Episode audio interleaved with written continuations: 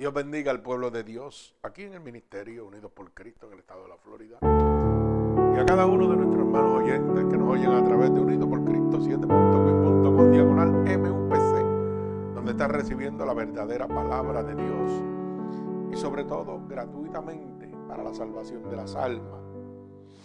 Es un privilegio para mí poder exponer la palabra de Dios, la cual que en este momento se encuentra en el libro Segunda de Corintios, capítulo 1 del verso 1 al verso 11, y la cual lleva por mensaje en este día, la bendición proviene de la prueba. Mi alma alaba a Dios. Repito, la bendición proviene de la prueba. Y hemos puesto este mensaje de esta manera porque es impresionante como la mayoría del pueblo de Dios no entiende que el verdadero desafío prueba la calidad de nuestra creencia y le revelamos al mundo quién realmente somos. Mas sin embargo, cuando llega la prueba, no la vemos como una bendición, la vemos como una maldición. Una maldición porque automáticamente lo primero que llega a nuestra vida es la duda, es la queja. Y no miramos atrás. Pero para poder entender que la bendición proviene de la prueba, hay que empezar a mirar con los ojos de Dios no con los ojos de nosotros. Por eso la Biblia dice, porque tus ojos no son mis ojos, ni tus manos son mis manos. Como están más altos los cielos de la tierra, así están mis pensamientos más altos que los tuyos. Ay, mi alma alaba a Dios. Así que hemos escogido, ¿verdad? El libro de Segunda de Corintios, capítulo 1 del verso 1 al 11, donde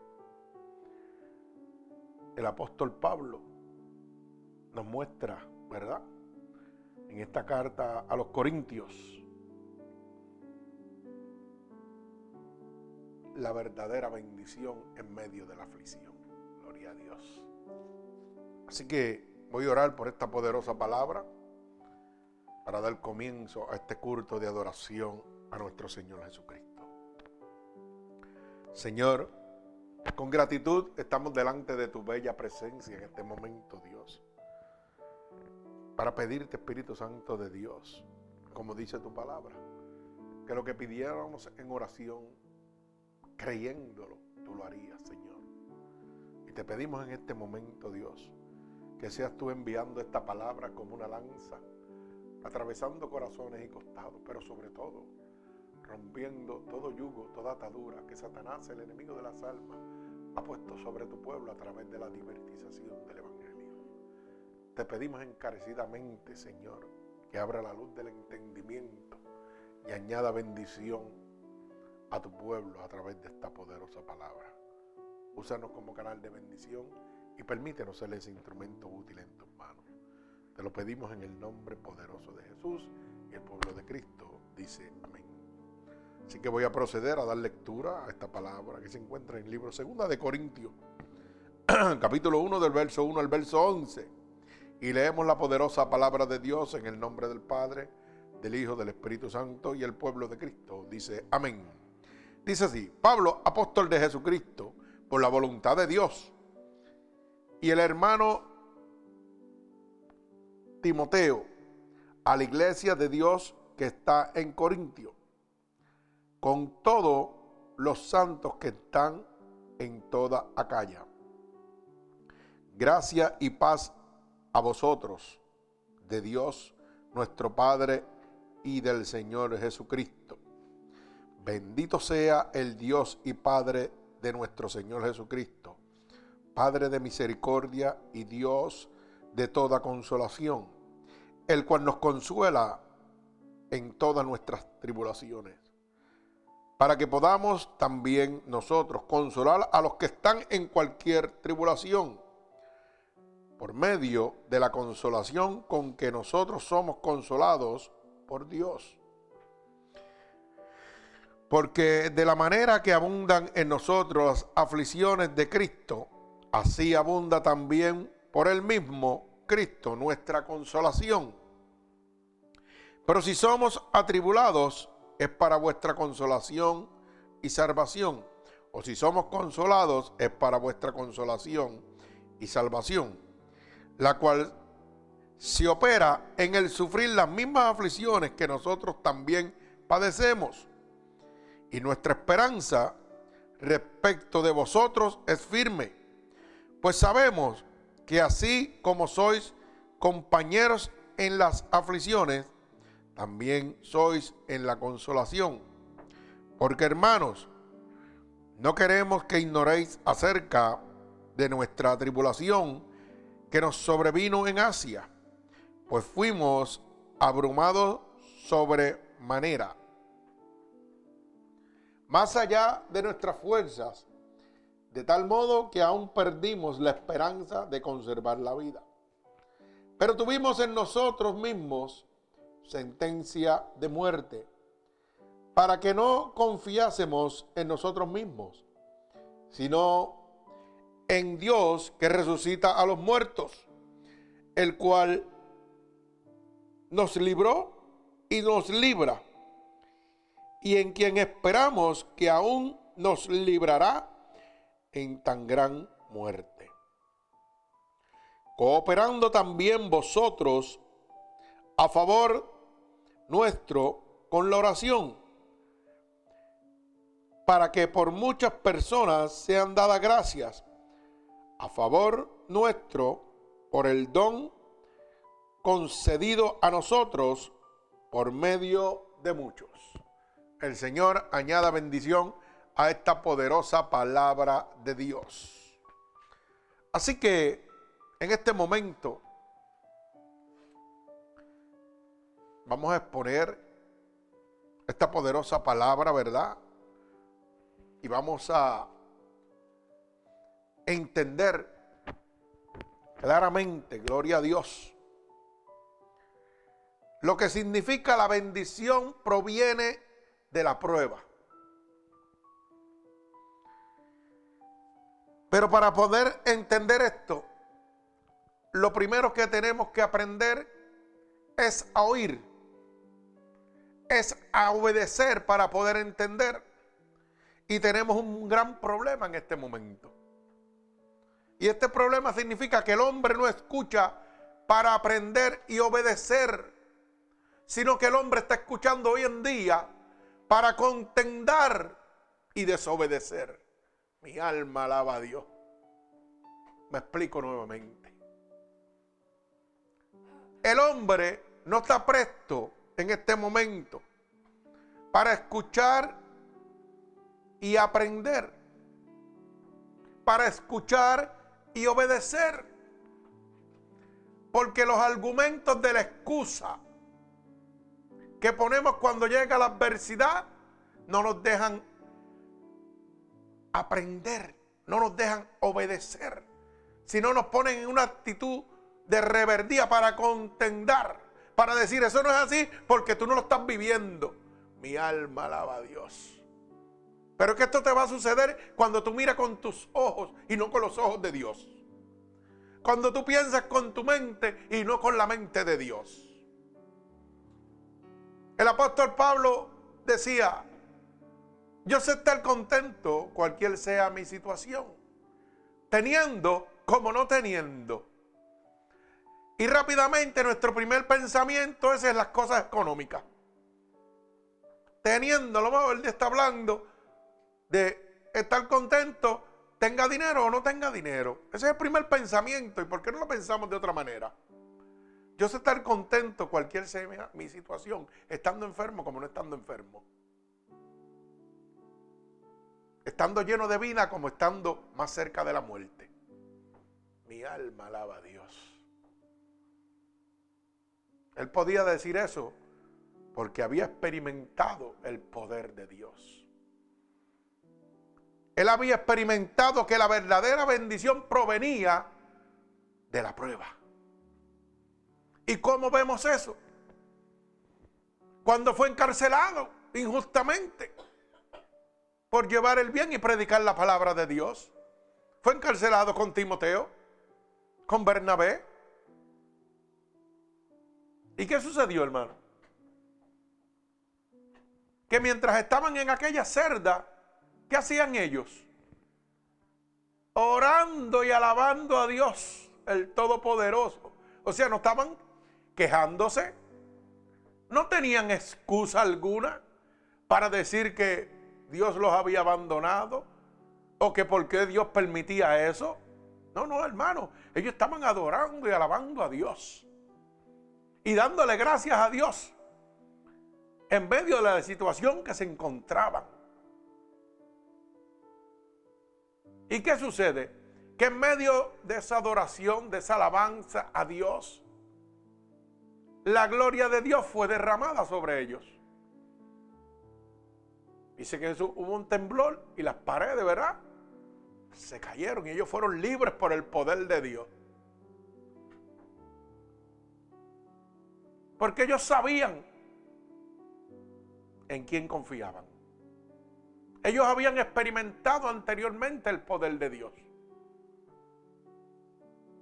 Pues ya cuando entraron en esa etapa de ser encarcelados, descansaron totalmente en Dios. Ellos no descansaron en la oportunidad de que a lo mejor podían hacer un, un boquete por algún lado o sacar un barrote de la reja y escapar.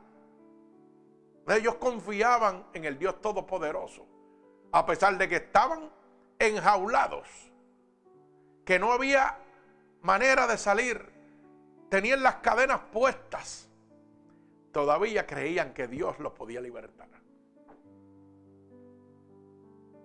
Y miraban en ese momento su obstáculo, su situación, su atribulación, como la bendición que Dios iba a derramar a través de ellos, operando un milagro para su libertad. Pero muchas veces podemos ver que el propósito principal de ellos no se desvió. Porque cuando los barrotes se deshacieron, cuando el temblor llegó, ellos podían haber escapado. Y sin embargo, decidieron continuar la obra cuando aquel carcelero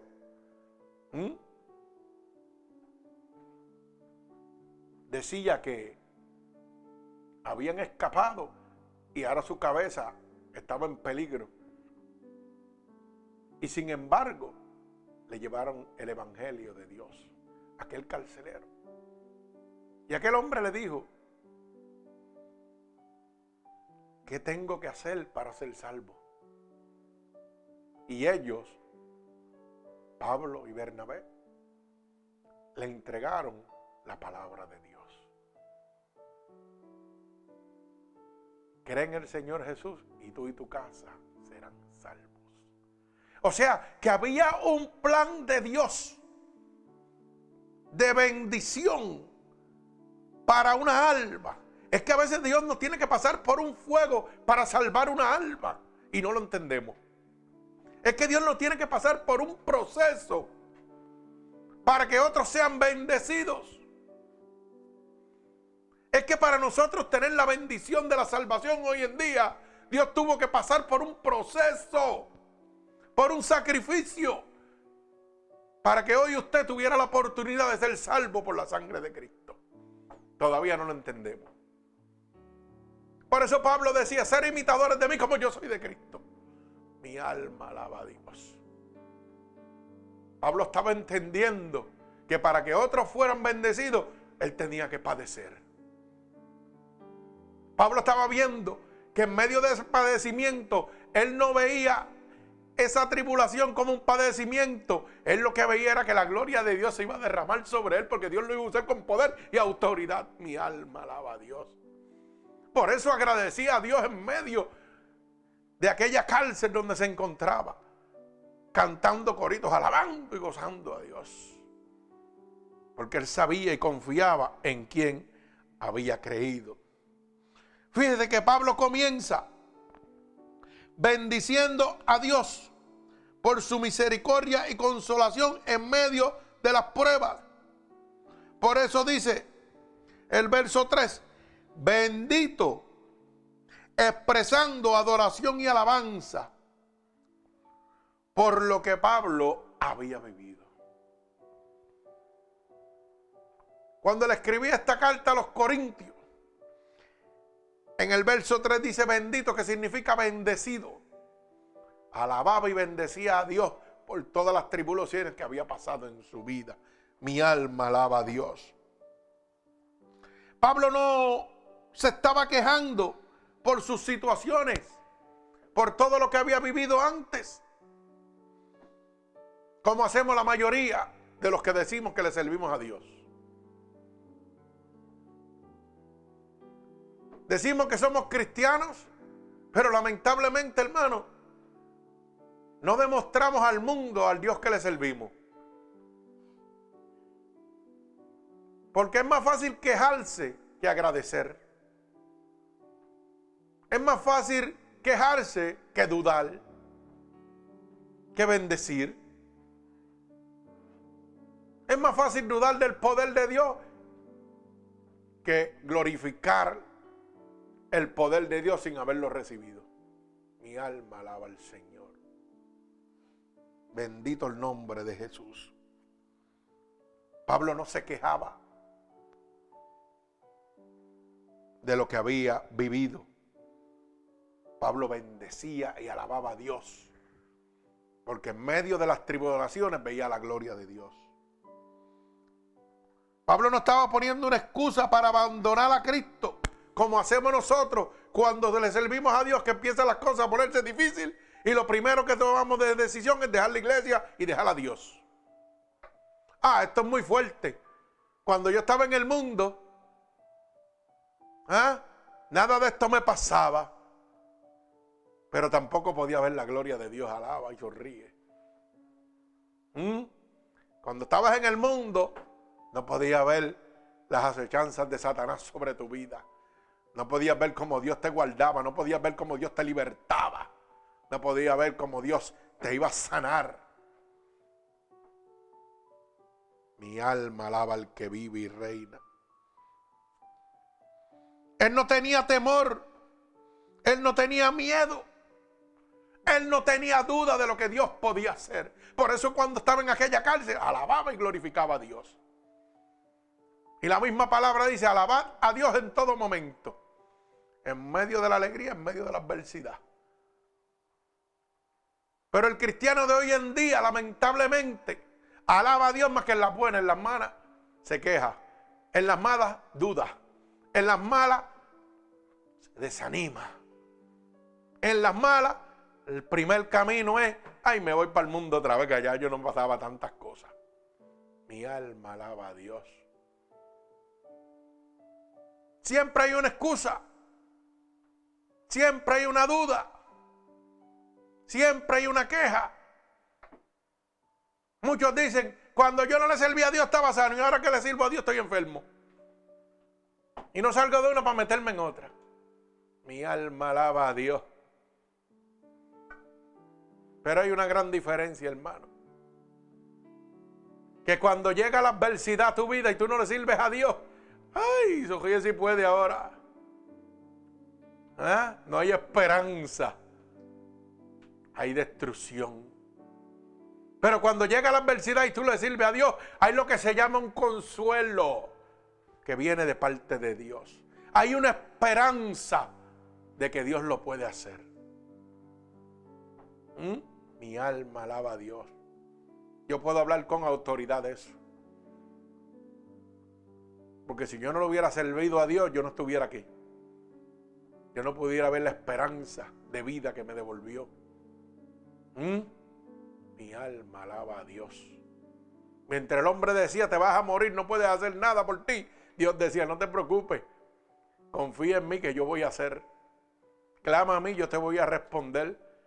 Porque conmigo eres más que vencedor, con el mundo eres un perdedor. Pero conmigo, oye bien, eres más que vencedor. Mi alma alaba a Dios. Gloria al que vive y reina. ¿O acaso se te olvida que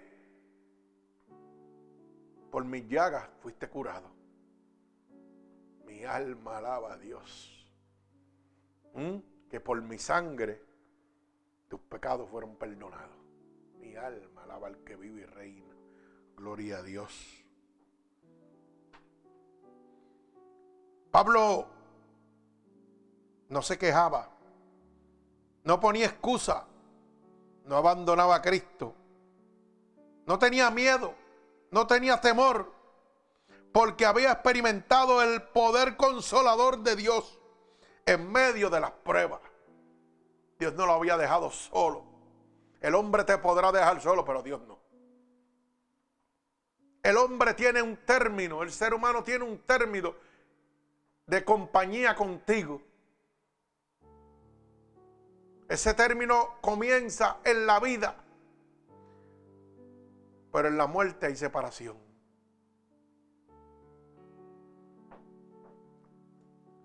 Y ahí es donde Dios comienza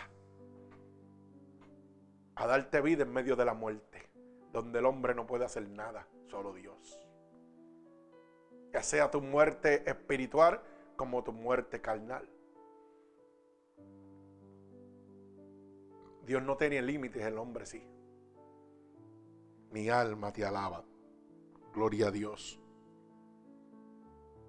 Pablo había experimentado el poder de la palabra en medio de la afición. Como dice el libro de Juan,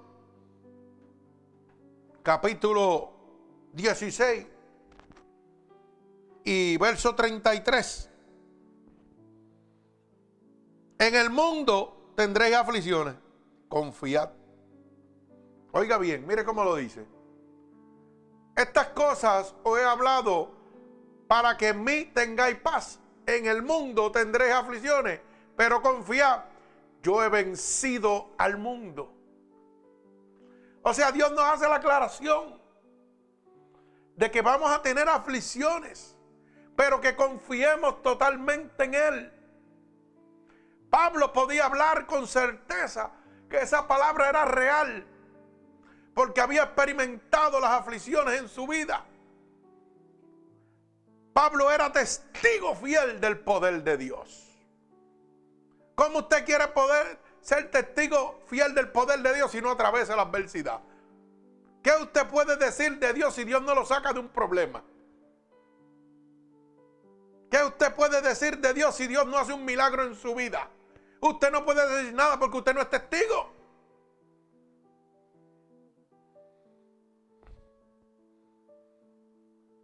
Pablo era testigo de que Dios lo había consolado en medio de la aflicción. Mi arma alaba al que vive y reina. Él sabía lo que era confiar en Dios y vencer.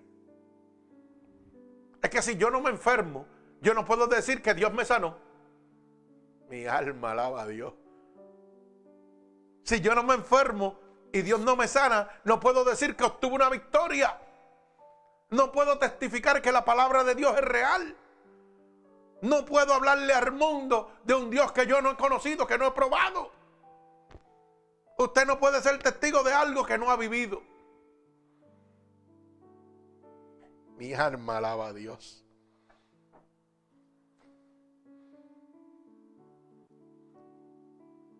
Pablo sabía lo que era confiar en Dios. Pablo sabía que él iba a vencer con Dios. Mi alma alaba al que vive y reina. Pablo podía testificar claramente lo que decía Juan 16:33. En el mundo tendréis aflicciones, pero confiad, él confió y venció. ¿Quién contra ti si yo estoy contigo? Mi alma alaba a Dios. Pero ¿cómo puedo declarar yo algo de quién contra mí si yo estoy contigo? Si yo no tengo una adversidad, si yo no tengo un contratiempo. Mi alma alaba a Dios. Bendecimos el nombre de Jesús. Él podía hablar con certeza lo que dice en la palabra en Romanos capítulo 8 y verso 28, que es una palabra que todavía no acabamos de entender, pero hoy Dios quiere abrirte la luz del entendimiento. Y dice, y sabemos que los que aman a Jesús y los que aman a Dios, todas las cosas les ayudan a bien. Esto es, a los que conforme a su propósito son llamados. Esta es una palabra que el pueblo de Dios hoy en día no la entiende. Porque piensa que venir a Cristo es simplemente no enfermarse, tener buenas posiciones, estar cómodo y estar en las papas. Porque ese es el evangelio de mentira que le han presentado. Eso es todo apostasía y comodidades. Pero el evangelio verdadero de evangelio de Dios es sencillo. Dios glorifica su poder en medio de la prueba.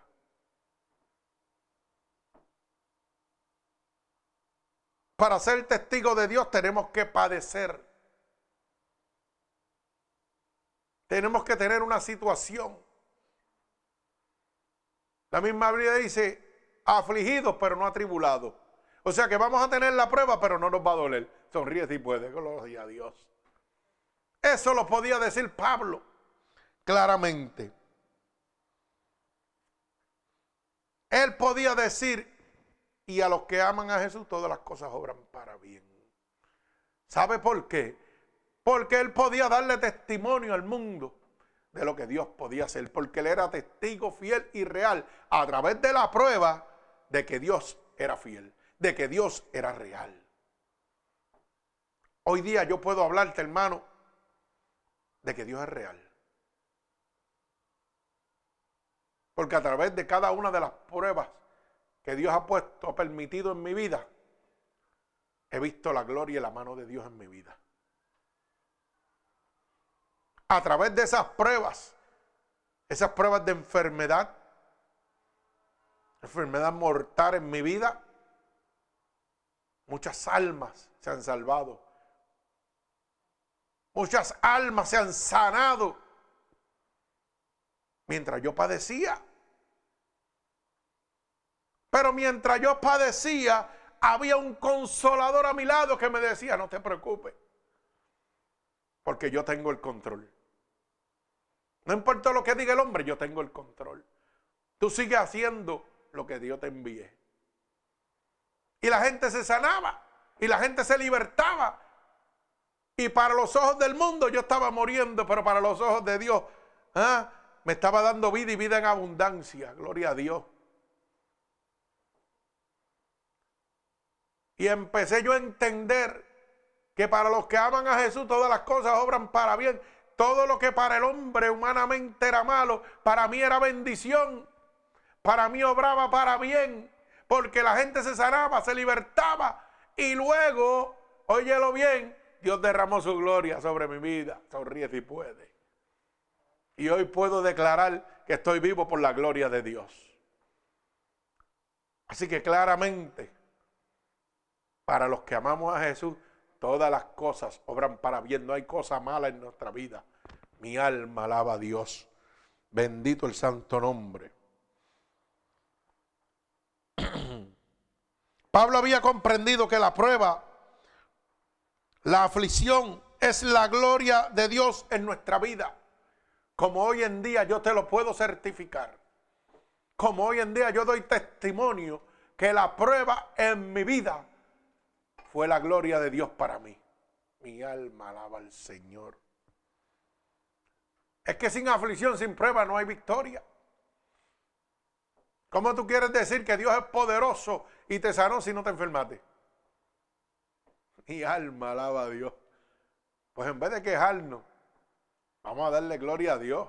Vamos a hacer lo mismo que decía hacía Pablo. Vamos a cantar corito y alabar a Dios. Gracias, Señor.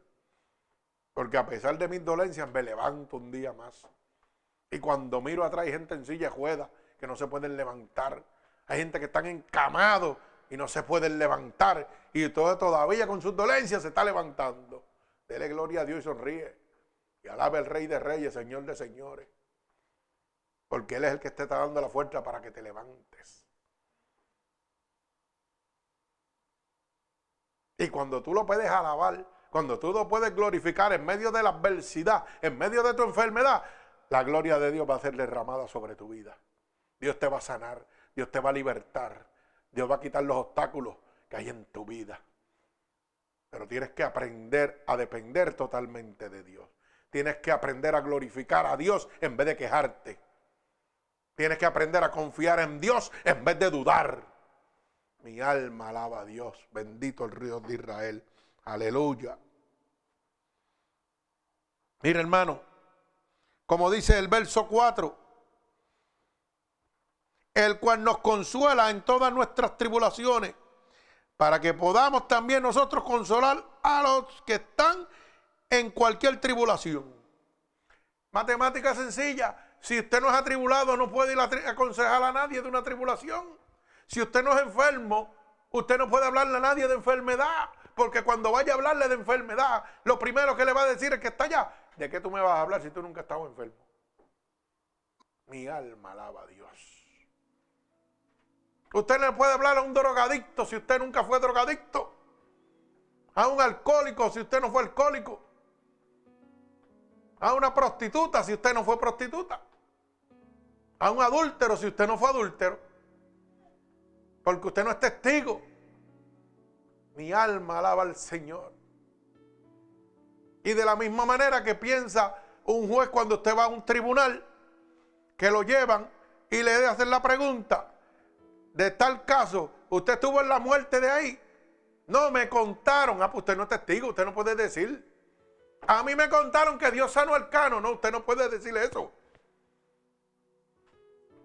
Yo oí que Dios sanó al cano. Pero yo no puedo testificar porque a mí no me sanó, lo sanó a él. Mi alma alaba a Dios.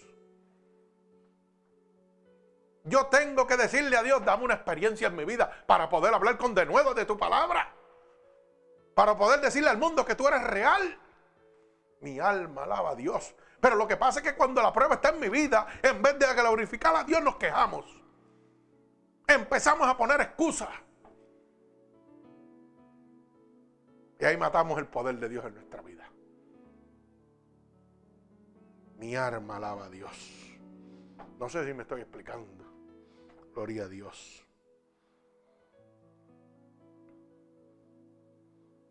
El verso 4 nos dice claramente que Dios nos consuela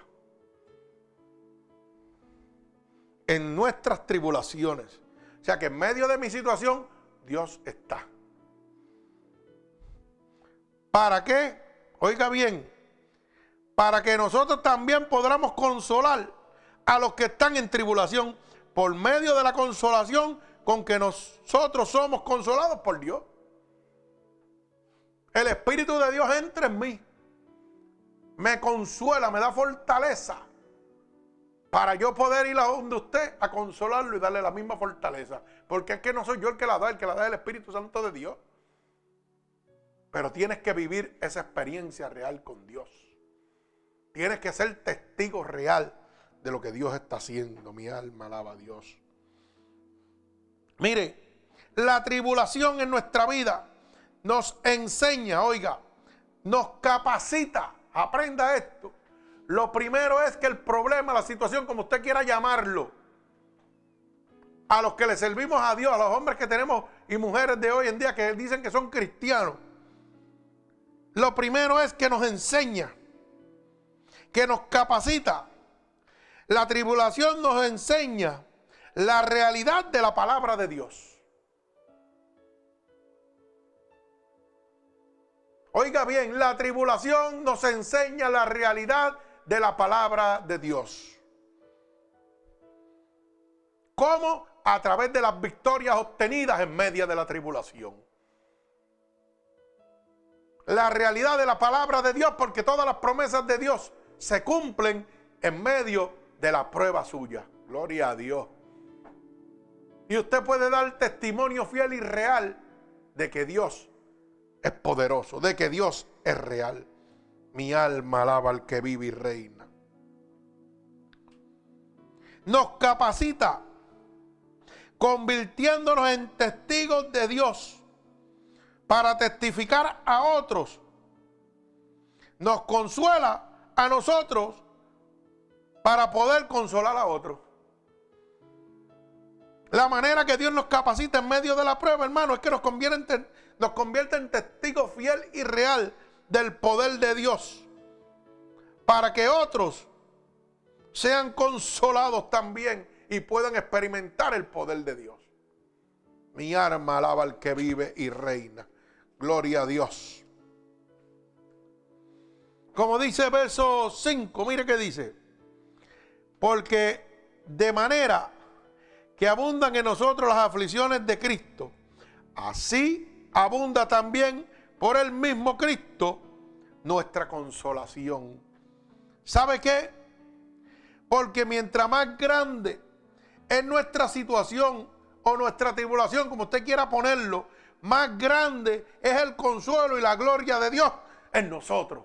Mi alma alaba al Señor.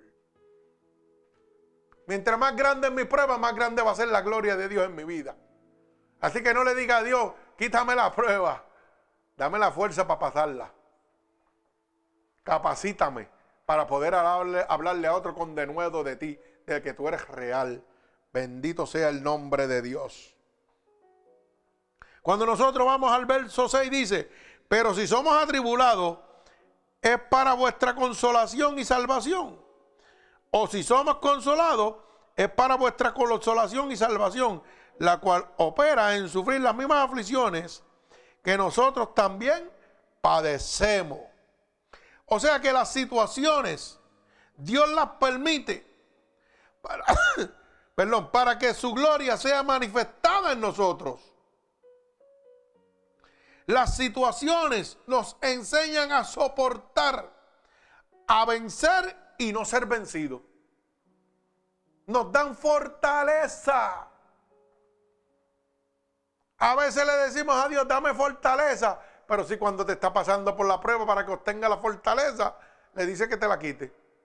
Mi alma alaba a Dios. No sé si me está entendiendo. Cuando está en medio de la enfermedad, en medio de su prueba, en medio de su situación, lo primero que es quejarse en vez de decirle a Dios, dame fortaleza en medio de esto. Sonríe si puede. ¿Cómo Dios puede derramar el fruto de su espíritu en tu vida si no hay adversidad? El fruto del espíritu de Dios, ¿cuál es? Gálatas capítulo 5, verso 22. Paz, amor, templanza, fortaleza macedumbre. ¿Ah? ¿Y cómo yo voy a tener templanza, que significa fortaleza en medio de la prueba, si no hay prueba en mi vida? ¿Cómo yo voy a tener paz si no hay guerra? Mi alma alaba a Dios.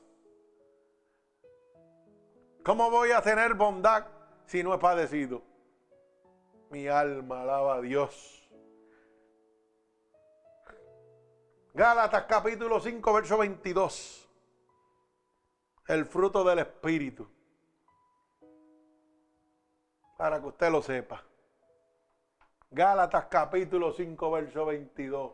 Más el fruto, oiga bien, no dice los frutos, dice el fruto del Espíritu de Dios es amor, gozo, paz, paciencia, benignidad, bondad, fe, macedumbre, templanza. Ay, santo.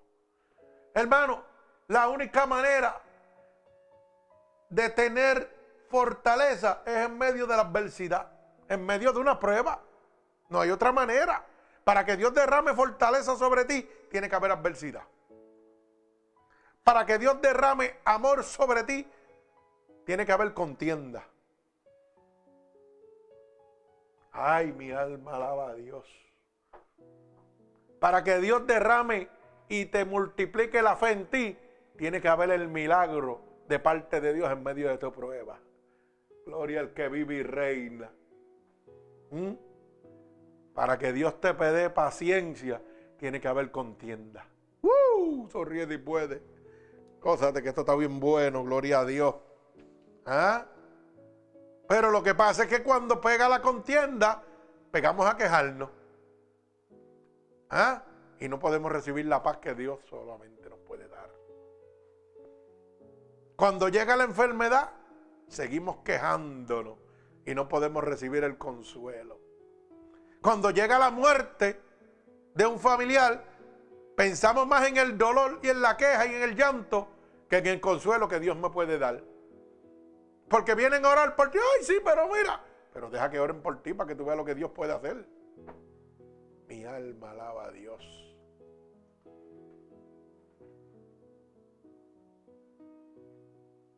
Cuando llega la adversidad en un matrimonio, la decisión más fácil es separarse en vez de esperar que Dios le dé la paz. Sonríe si puede. ¿Ah? Cuando estás cansado de la vida que llega, ya sea por la prostitución, ya sea por el alcoholismo, ya sea por el homosexualismo, por el lesbianismo, por cualquiera de estas cosas que destruyen tu vida. Lo más fácil es quitarte la vida antes que darle la oportunidad a Dios. El primer pensamiento que viene a tu vida es, quítate la vida, si total tú no sirves para nada. Ese es el primer pensamiento que viene a tu vida. Quítate la vida. Si total tú eres un alcohólico, tú eres una prostituta, tú eres un, drogadicto.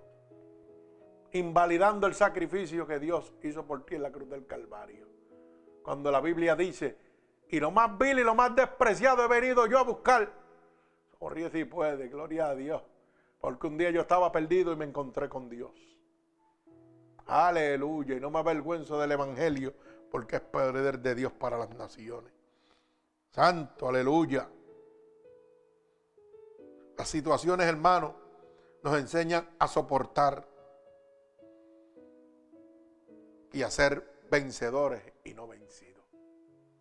Cuando haya una adversidad en tu vida, no busques la escapatoria, busca la fortaleza que solamente Dios te puede dar.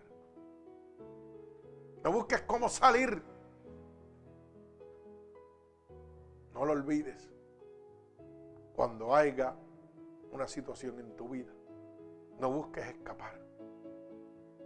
Busca ser fortalecido por Dios para que veas la gloria de Dios en tu vida. Lo más fácil es dejar a Dios, dejar la iglesia. Pero ¿cómo puedo recibir el fruto del Espíritu de Dios si no tengo adversidad en mi vida? Sencillo. Para estar sano tienes que estar enfermo primero. Uh, sonríe y puede. ¿Mm? Gloria a Dios, mi alma te alaba. Mire, Dios promete librarnos de nuestras situaciones y protegernos de las que vienen. Cuando yo voy al verso 10, Mire lo que dice. El cual nos libró, oiga bien, y nos librará. Y en quien esperamos que aún nos librará de tan grande muerte. Oiga bien lo que está diciendo. El cual nos libró, o sea que nos libra en el momento de esta situación. Es promesa de Dios. Y luego dice, y nos librará, o sea, de lo que viene de las próximas situaciones que vendrán a su vida. Porque esto no va a parar hasta que usted llegue delante de la presencia de Dios. Lo que pasa es que cuando usted tiene la primera victoria en las manos de Dios, usted sabe lo que pasa, que usted empieza a entender que tiene que descansar totalmente en las manos de Dios. Y las próximas batallas no son batallas, son bendiciones en nuestra vida son testimonios en nuestra vida. La primera es una tribulación o una aflicción para que nosotros empecemos a depender totalmente de Dios, para que nosotros recibamos el poder y la gloria de Dios en nuestra vida. Pero una vez nosotros recibimos y vemos la gloria de Dios, mire, lo demás ya son situaciones permitidas por Dios para seguir glorificando su nombre a través de nosotros con las demás personas. Para que nosotros podamos ser testigos de Dios delante del mundo. Que hay mucha gente que Dios le hace un milagro y están gozosos mientras el milagro está ahí. Y cuando viene la segunda prueba, uy, piti, volvemos lo mismo. Y se olvidaron del milagro que Dios hizo hace un año. Del milagro que Dios hizo hace tres años. Del milagro que Dios hizo hace diez años en tu vida. Y sigues dudando y sigues quejándote. ¿Dónde estamos con Dios? ¿Dónde estamos con Dios? Mi alma alaba al que vive. Todavía no acabas de aprender que la bendición proviene de la prueba. Pero tienes que matar los cinco argumentos. Tienes que sacarlo de tu vida. Porque mientras haya excusa, se te olvidó de dónde Dios te sacó. Oiga, duda, queja, miedo, temor y excusa. Cinco argumentos que tienes que matar. Porque hoy Dios hace un milagro en mi vida y yo estoy gozoso esa semana. Pero ya en dos semanas se puso la cosa apretada y me olvidé del milagro que Dios hizo. Empecé a qué? A dudar. Empecé a qué? A quejarme. Empecé a qué? A tener miedo y temor de que la cosa se resolviera, no se resolviera. Pero ¿sabe por qué? Porque no confío totalmente en Dios. Y empiezo a poner excusas para no ver la gloria de Dios. Ay, pero tan fuerte que yo hago tantas cosas y las cosas igual. Y no salgo del hoyo. ¿Y quién tiene el error? ¿Lo tienes tú o lo tienes Dios? Lo tiene uno mismo. Mi alma alaba a Dios. Usted tiene que aprender, hermano, a descansar totalmente en Mire, yo no sé cómo Dios hace las cosas, yo solamente sé que las hace. Y a mí no me interesa más nada. Yo solo sé que las hace. Mientras yo me ponga a buscar cómo Dios la va a hacer o si la va a hacer o no, estoy perdido. ¿Sabe lo que va a llegar? La tribulación a mi vida. Yo todos los días me levanto. Todos los días de madrugada yo me levanto con la certeza de que Dios va a obrar algo en mi vida. Con la certeza de que Dios me va a proveer todo lo que yo necesito. Y yo sé que estoy enfermo, yo lo sé. Y yo sé lo que yo siento humanamente. Pero cuando me levanto de la cama y salgo, le digo, Señor, tu vida está en mis manos. Tu vida está en mis manos. Así que a mí no me importa más nada. Tú tienes que mantenerme sano. Tú tienes que mantenerme. Quita lo que no te agrada de mi mente. Sácalo de aquí. Yo tengo que sostener mi familia. Te pido trabajo y salud. A mí no me importa cómo yo me sienta. Yo sé lo que tú vas a hacer. Todos los días. ¿Y por qué Satanás no me puede atribular con los viles y con las cosas? Porque yo dependo totalmente de Dios. Y yo sé lo que es estar a un día de pagar la renta y no tener el dinero y Dios proveérmelo. Mi alma alaba a Dios. Y no una sola vez, acá rato. Yo sé lo que es estar dos semanas antes de pagar todos mis biles y no tener un peso en el bolsillo. Y en tres días me lo suple todito con trabajo. Ese es el Dios que yo le sirvo, el Dios de Israel. El Dios que yo le digo, necesito trabajo, necesito salud. Yo no te estoy diciendo que me lo regales, yo te estoy diciendo que me lo proveas. Y él dice, aquí está. Y aquí está. Y empieza el teléfono a sonar. Pero yo tengo que hacer mi parte. Lo que pasa es que es fácil quejarse. Ah, los dineros no llegan, no hay chavo para la gente, no hay para esto, siempre estoy atrás. Pero si Dios te dice, trépate a 150 pies para que te busque 150. Yo le tengo miedo a las alturas. Pero ¿sabe lo que cuando me llaman? Los otros días estaba a 150 pies guindado, montando unos escalones en el aire. La otra vez estaba a mil pies de altura, ¿ok? En la punta del hotel allá arriba a un pie y pico del precipicio montando unos escalones, unas barandas allá arriba. ¿Y sabe lo que yo le dije antes de treparme? Señor, mi vida está en tus manos. Quita el miedo de mí. yo tengo que sostener a mi familia. Oiga, y subí esos mil pies y hasta fotos me saqué allá arriba en el aire. Solo se dio. Yo confío totalmente en Dios. No tenía miedo de caerme. Yo dije, Señor, mi vida está en tus manos. Si hasta aquí yo voy a llegar, yo voy a llegar. Porque yo sé dónde estoy contigo. Pero podía haber puesto una excusa, no, papá, yo allá arriba no voy, yo le tengo miedo a las alturas. Pero entonces Dios te da la manera de proveerte y tú pones excusa para no recibirla. ¿Mm? Tenemos que pensar qué estamos haciendo con nuestra vida. Tenemos que entender cómo Dios trabaja. Dios provee, hermano. Pero Dios va a hacer una parte y tú tienes que hacer la tuya. Dios hizo una parte y Pablo tuvo que hacer la de él. Tuvo que confiar totalmente en él. Dios le dijo, vete y levanta las iglesias en Efesios, dale por ahí para abajo. Y cogió pedra y fue encarcelado y todo. Pero él sabía en quién había confiado. Él sabía que aquel que había permitido que fuese encarcelado era el mismo que lo iba a libertar. Porque había un plan y un propósito en la vida de aquel carcelero. Tenía que ser salvo. Él no puso excusa. Él no se quejó. empezó a glorificar a Dios. A alabar a Dios en medio de la cárcel. Encerrado. Y dice que los barrotes se cayeron. Mm, que las cadenas se rompieron por el poder. Por causa de la unción del Espíritu de Dios. Y en vez de irse a la fuga, se pararon a decirle, hay un Dios que te ama, no tengas miedo no te hagas daño. Porque aquel hombre se quería quitar la vida porque sabía que el rey lo iba a matar. Dijo, no, no, no, tranquilo.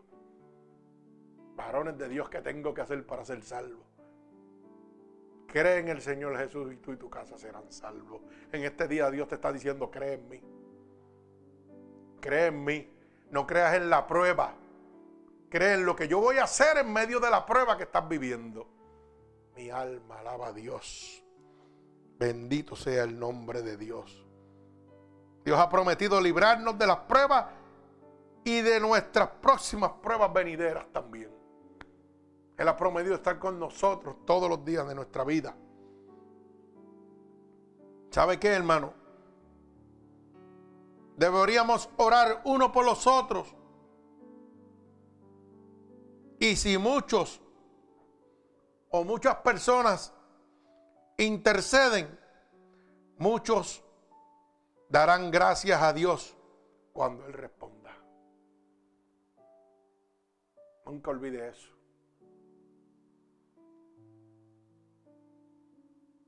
La respuesta a la oración debería decirse siempre para que Dios sea glorificado.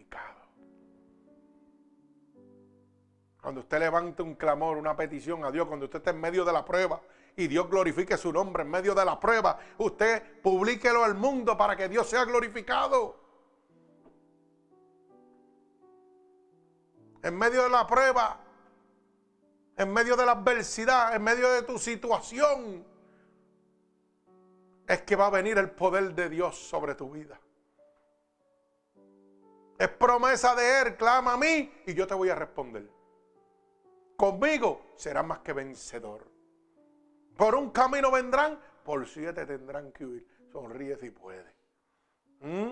Porque conozco tus problemas, tus atribulaciones. Oye bien, pero conmigo, conmigo están resueltas. Gloria al que vive y reina. ¿Todavía sigues pensando igual? Mi alma alaba a Dios. ¿Todavía sigues pensando? ¿Todavía sigues escuchando para contendar con Dios o para creerle a Dios, para obedecer a Dios. Ahora puedes entender que la verdadera bendición va a venir a tu vida cuando haya prueba, cuando haya situaciones. No es cuando estés en paz. Dios nos habla a través del mundo. ¿O acaso después de un diluvio, de una tormenta, nos sale un arco iris? Mi alma alaba a Dios. ¿Acaso después de una tormenta nos, sale un rayo de sol? ¿Acaso después de la oscuridad de la noche nos sale la luz? Es que no vemos porque no prestamos atención a las cosas de Dios. Hermano, después de una tormenta viene la luz, viene el arco iris, la bendición de Dios sobre nuestras vidas. Tiene que haber adversidad para ver la gloria de Dios. Yo no puedo decir que le sirvo a Dios, que soy cristiano, sin haber conquistado algo en mi vida. El cristiano todos los días tiene que conquistar algo en su vida. Gloria a Dios.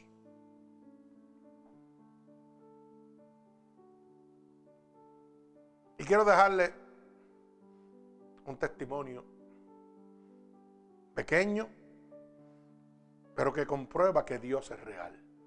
Que comprueba la palabra de Dios, clama a mí y yo te voy a responder. Nosotros nos reunimos todos los sábados a las 5 de la mañana a orar en un taller de mecánica, donde mucha gente dice, un taller de mecánica, un taller de mecánica. Y este sábado Ayer yo me levanté más temprano que nunca. No podía dormir. Y yo tenía dos opciones. O me sentaba que diera las 5 de la mañana o me iba a buscar presencia de Dios. Y algo me decía, no, vete solo para el taller. Y usted sabe cuánto estaba la temperatura, treinta y pico grados de frío. Y en el taller no hay calefacción ni había nada. Y el enemigo en mi mente puso, está frío, pero frío de verdad. Y yo dije, pero algo tiene Dios cuando me levantó. Y cuando llegué, era las 4 y 5, 4 y 10 de la mañana. Entré al taller solito, lo abrí y me senté. Y empecé a hablar a Dios. Y hablarle a Dios a solas. Y nadie llegaba. Era las 5 de la mañana y nadie llegaba. Y yo seguía hablándole a Dios. En un momento Dios me dijo, cállate la boca que quiero hablarte.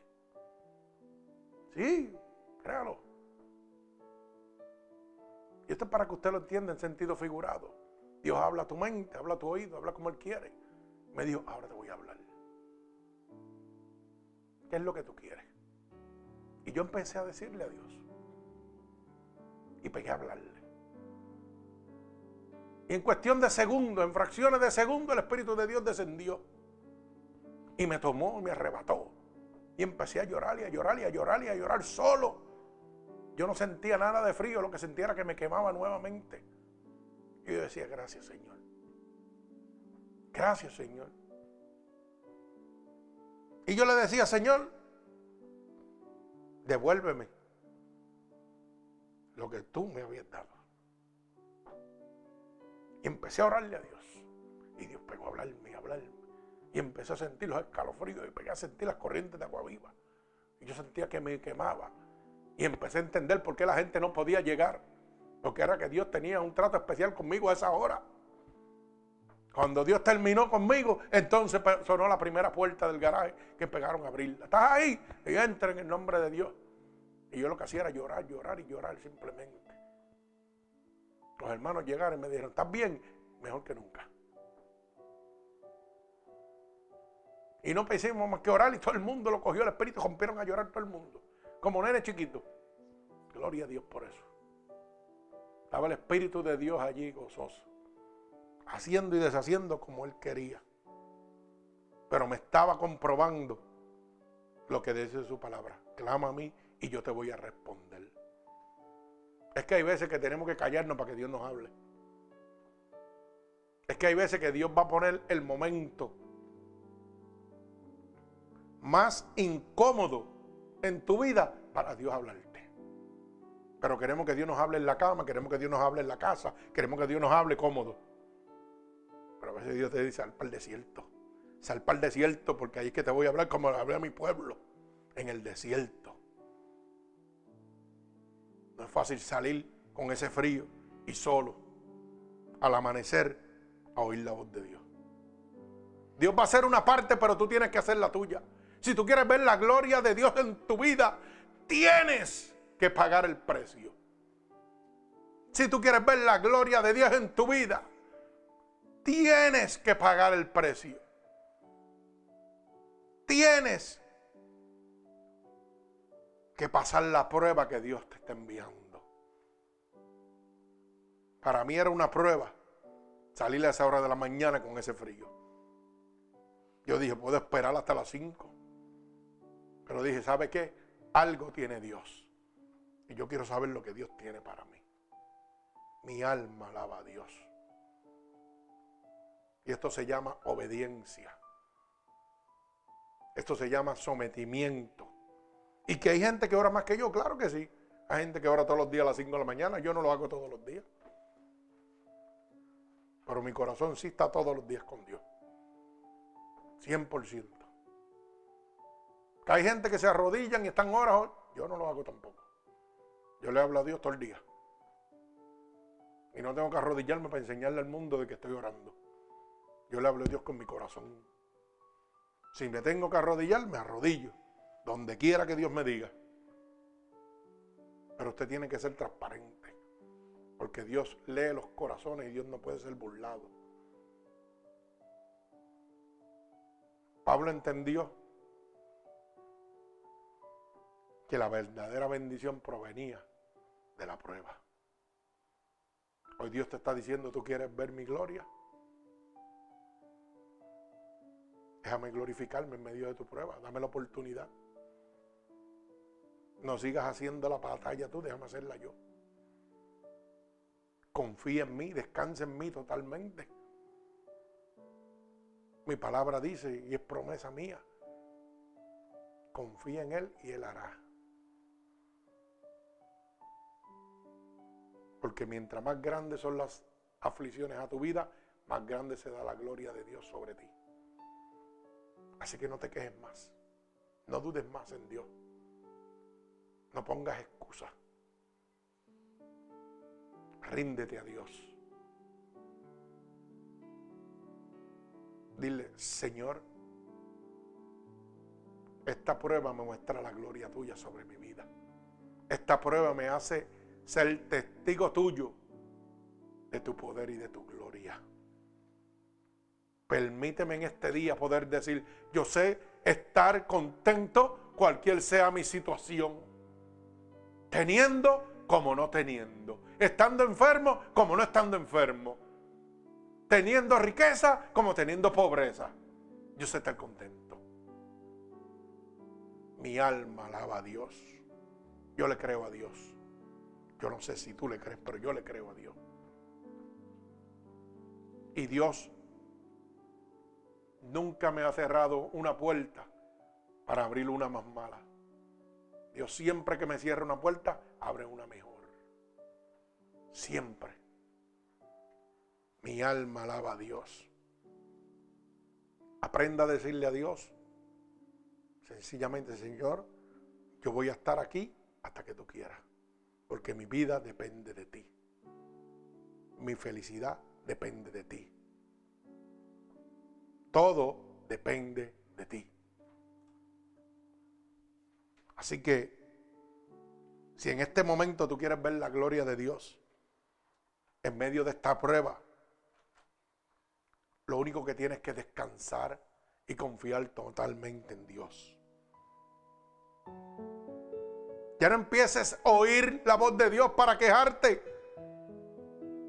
No empieces a decir dónde está Dios. Porque Dios permite que esto pase.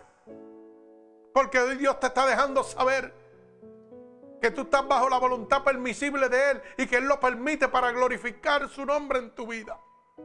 Que Él lo está permitiendo para que veas su gloria, para que puedas ser testigo fiel y real de su poder. Para que puedas hablarle al mundo de que Dios es real. Mi alma alaba a Dios. Escucha este mensaje para aprender, para obedecer. No escuches este mensaje para contestar y para no obedecer. No escuches este mensaje para autojustificar tu conducta o para quejarte y tener dudas de lo que Dios puede hacer.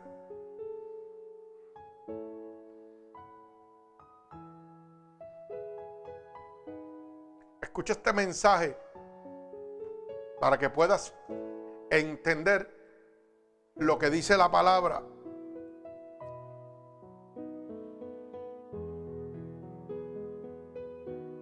En el libro de Romanos, capítulo 8 y verso 28. Que para los que aman a Jesús, todas las cosas obran para bien. Todo lo que está pasando en tu vida es la gloria de Dios. Dale la gloria a Dios como se la dio Pablo en medio de la cárcel. Dale la gloria a Dios en medio de la tribulación en este momento.